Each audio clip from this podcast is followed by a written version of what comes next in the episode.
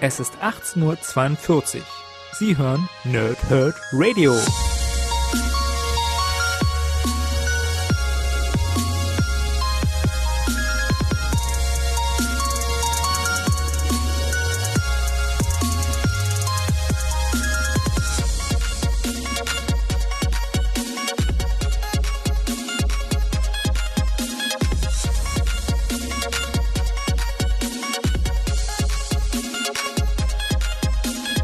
Moin Moin und willkommen hier Nerds im Nerdhurt Radio bei einer neuen Folge von Pause, Whip und Snickt und zuerst muss mal wieder eine Entschuldigung her. Äh, langsam bin ich dem Ganzen auch ein bisschen leid, muss ich zugeben.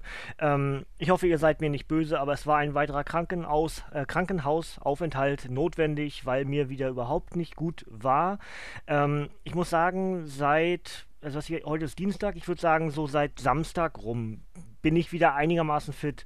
Ähm, wird jetzt Stück für Stück wieder ein bisschen besser, aber ja, logischerweise dadurch, ich bin Dienstagabend ins Krankenhaus und dadurch konnte ich auch nicht mal mehr das Review für Dienstag fertig machen, weil mir den ganzen Tag über schon so doof war.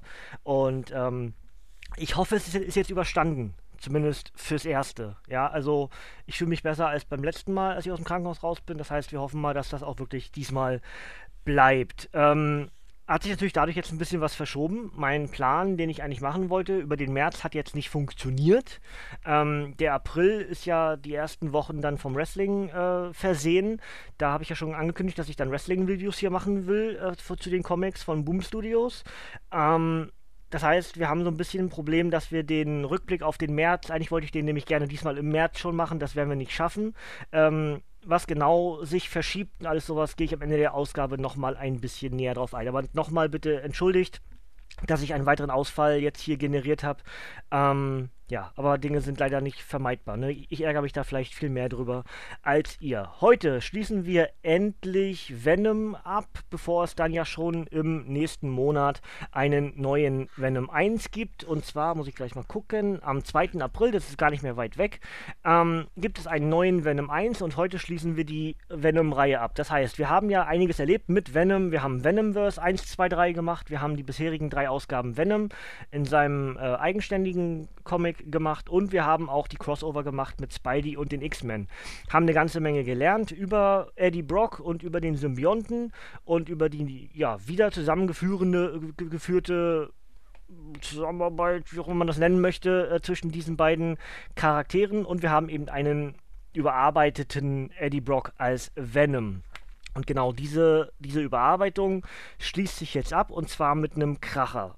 Ja, ich, so nenne ich es mal einfach. Und mit einer, mit einer, ja, durchaus Überraschung. Ja, ich lese euch erstmal das Backcover vor von Venom 4 Held mit Hindernissen. Venom gegen Spider-Woman. Gemeinsam sind Eddie Brock und sein Alien-Symbiont der knallharte Venom. Nach vielen Rückschlägen und Problemen geht es ihnen so gut wie lange nicht mehr. In bester Heldenmanier stoppen sie sogar den diebischen Schocker und den kriminellen Looter. Doch Spider-Woman glaubt nicht an den guten neuen Venom, nachdem das Monster kürzlich noch Leute fraß. Also kommt es zum Duell zwischen den Netzschwingern. Punkt. kommt es zum Duell zwischen Netzschwingern. Ähm, und tatsächlich hat der Symbiont ein unglaubliches Geheimnis vor Eddie. In einer Bonus-Story verschmelzen zudem Venom und Deadpool. Coole Anti-Helden-Action inszeniert von Mike Costa, Agent Venom-Autor Rick Remender Venom-Ikone Mark Bagley und anderen. Dazu ergänzt Aped Back to Basics eine starke Geschichte. Finalausgabe und das Ganze ist für 12,99 bei Panini Comics Deutschland erhältlich und enthält vier US-Hefte auf 100 Seiten. Ähm, es ist tatsächlich eher eigenständig. Also ich hatte ja befürchtet, ich, wenn ich das in der falschen Reihenfolge lese, dass mir irgendwie was vorweggegriffen wird oder sowas.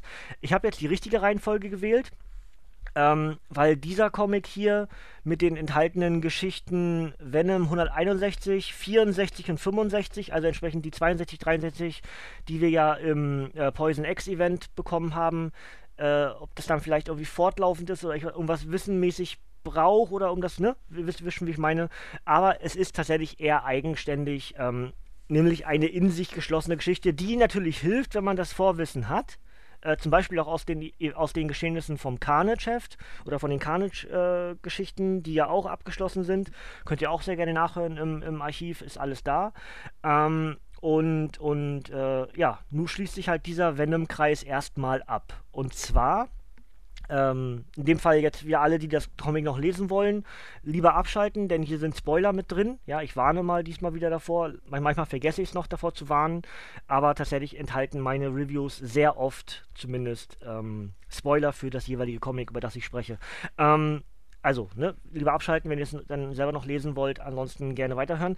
Ähm, wir haben nämlich eine Situation von Eddie Brock, der irgendwie ja sich durchsetzen will, weiterhin als neuer Held, dass die Stadt einen Helden braucht und nicht sich nur auf die auf die üblichen Helden verlässt und dementsprechend er es auch würdig ist, eine ähm, einen Zeitungsartikel zu bekommen. Ähm, fasst dabei den Schocker und den Looter, wird aber dann mit Adleraugen beobachtet von Jessica Drew alias Spider-Woman. Und die beiden kämpfen miteinander, aber Jessica lässt sich überzeugen, dass Eddie gar nicht so auf dem falschen Weg ist. Und zwar lässt sich überzeugen vom Symbionten. Das heißt, der Symbiont löst sich von Eddie Brock, als der K.O. ist, springt Spider-Woman an und gibt ihr bestimmte Informationen und ein Gefühl. Und das Gefühl lässt sie gehen. So von wegen, okay, ich glaube, Eddie ist gar nicht so verkehrt. So, und der Symbiont auch nicht. Und dann im Laufe des Comics stellt sich eben raus, was hat, äh, ja, was, was, hat der Symbiont, der Klientar, eben äh, der guten Spider-Woman gezeigt. Und äh, ja, das ist eben, dass tatsächlich der Symbiont, den Eddie trägt, schwanger ist. Und ja, das ist die Geschichte, die wir hier als Abschluss bekommen. Jetzt weiß ich nicht, ist das ein Cliffhanger vom, äh, von Mike Costa und Mark Bagley für das zukünftige Kreativteam? Äh, und zwar aus äh, Donny Cates und Ryan Stegman. Ähm, ist die Frage, haben die dann einen, ein Venom-Baby, einen neuen Venom-Charakter dann mit an Bord? Das wäre also mega interessant, weil nämlich am Ende dieser Symbiont zwar für die Regierung mehr oder weniger gestorben ist, aber eben gar nicht tot ist, sondern tatsächlich bei Alchemax gehütet wird und gut aufgezogen wird. So beschließt nämlich Eddie Brock, aus diesem Symbionten darf kein böser Symbiont werden. Ähm, schützt ihn, hütet ihn. Ähm, ich werde einmal in der Woche oder so vorbeikommen und werde gucken, ob ihr auch nichts falsch gemacht habt. Wenn nicht, gibt es auf den Deckel. Ja, oder wenn doch, gibt es auf den Deckel, so ist richtiger. Und ähm, ja, das wäre eigentlich so im Groben diese Geschichte. Ja, alles andere, was so zwischendurch passiert, das lasse ich euch wieder offen. Aber das wäre so, wär, werden so diese paar Anker, die dieses Comic halt vollziehen. Wir haben viele Auftritte von Charakteren aus der bisherigen Venom-Geschichte. So zum Beispiel taucht auch Mac Gargan wieder auf, der Scorpion, ähm, der schon mal den Venom-Symbionten hatte. Ähm, der, der Dr. Steve taucht wieder mit auf. Wir haben natürlich Alchemax mit drin. Und ähm, ich finde es eigentlich ganz interessant. Also es ist tatsächlich so, ein, so eine Art Abschluss und ähm, es gibt auch einen überraschenden Auftritt, nämlich von, das lasse ich euch jetzt mal offen, wer da noch auftaucht, aber tatsächlich eine totgeglaubte Figur aus dem Carnage-Event, bei dem ja auch Eddie Brock mit dabei war und da als, ähm, als Toxin unterwegs war. Ja?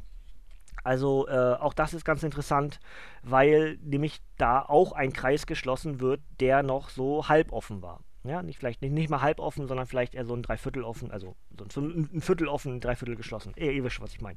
Also er war nicht komplett zu.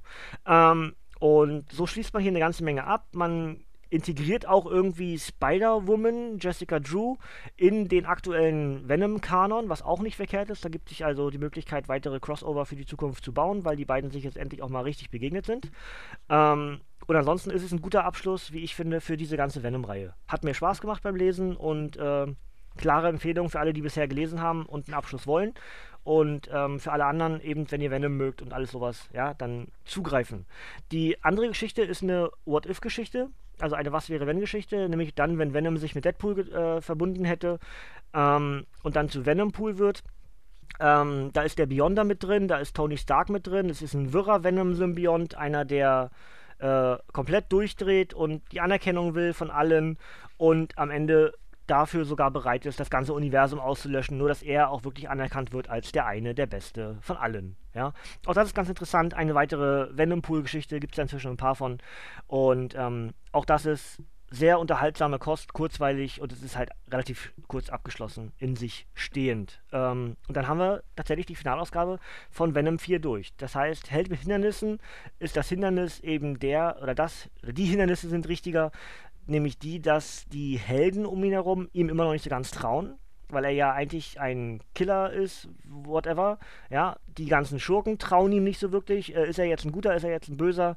Und genau das ist eben das Problem, was Venom nach wie vor hat. Er ist der klare Anti-Held, denn der, ja, der auch zu Mitteln greift, die der normale Held eben nicht verwenden würde nämlich Mord und Totschlag und ganz viel Blut und Beißerei. Ähm, aber wenn ihr den bisherigen Venom-Event oder diesen ganzen, die ganze Venom-Geschichte mit Venomverse und Venomverse 1, 2, 3 und äh, Venom Incorporated und Poison X, wenn ihr das alles gut fandet, dann werdet ihr hier mit Venom 4 einen wunderbaren Abschluss finden.